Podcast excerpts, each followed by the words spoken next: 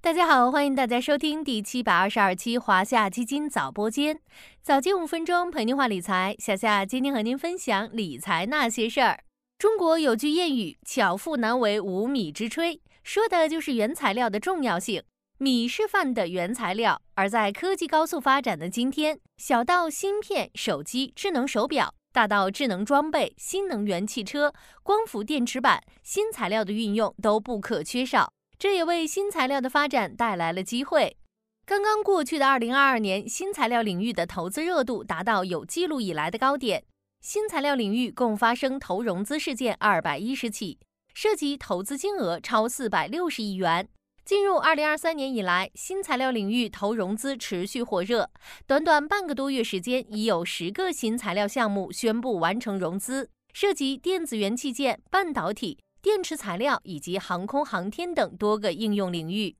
那么，咱们今天就来聊聊这个大家相对陌生又至关重要的行业，看看它的行业前景和投资价值在哪里。作为投资者，又该如何把握其中的机遇？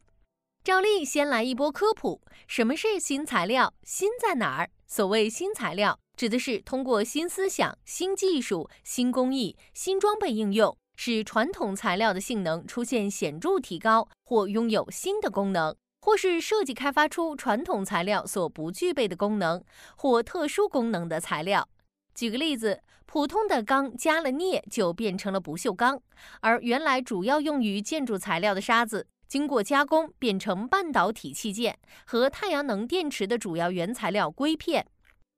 新材料可以细分为先进钢铁材料。先进有色金属材料、先进石化化工新材料、先进无机非金属材料、高性能纤维及制品和复合材料、前沿新材料、新材料相关服务等多类，乍看比较陌生，实际都和我们的生活密切相关。了解了新材料的含义，咱们又该如何看待新材料的价值及发展前景呢？当今是五 G、特高压、轨道交通、新能源、大数据。工业互联网、人工智能等各类新兴产业高速发展的时代，而这些产业都是以新材料为基础的。业内有这样一句话：材料工业是国民经济的基础产业，而新材料是材料工业发展的先导。随着科技的迅猛发展，新材料技术与纳米技术、生物技术、信息技术相互融合，产业升级、迭代创新的步伐也在加快。以石墨烯、碳纳米管、非晶合金、泡沫金属、离子液体为代表的新材料，为整个新兴产业的发展带来了无限可能。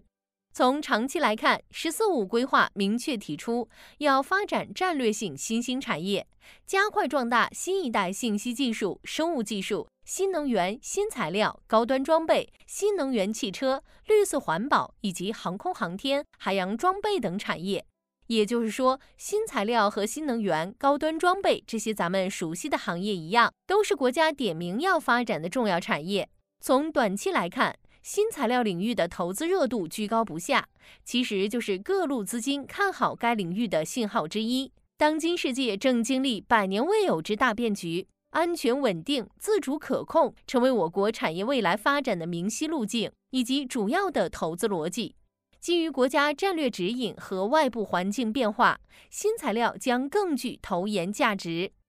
既然新材料行业无论短期还是长期都具备投资价值，那么投资者应如何布局呢？小夏建议大家可以重点关注细分领域催生的上游材料投资机会。一是新能源产业对应的能源材料，比如说全产业链自主可控的稀土行业。具备国际竞争力的金属软磁材料，还有传统能源行业中有望受益于油气及核电领域景气度提升的高端不锈钢材料。二是航空航天领域对应的航空航天材料，受益于国内航空产业的放量周期，航空新材料可能将具备更稳定可靠的需求保障。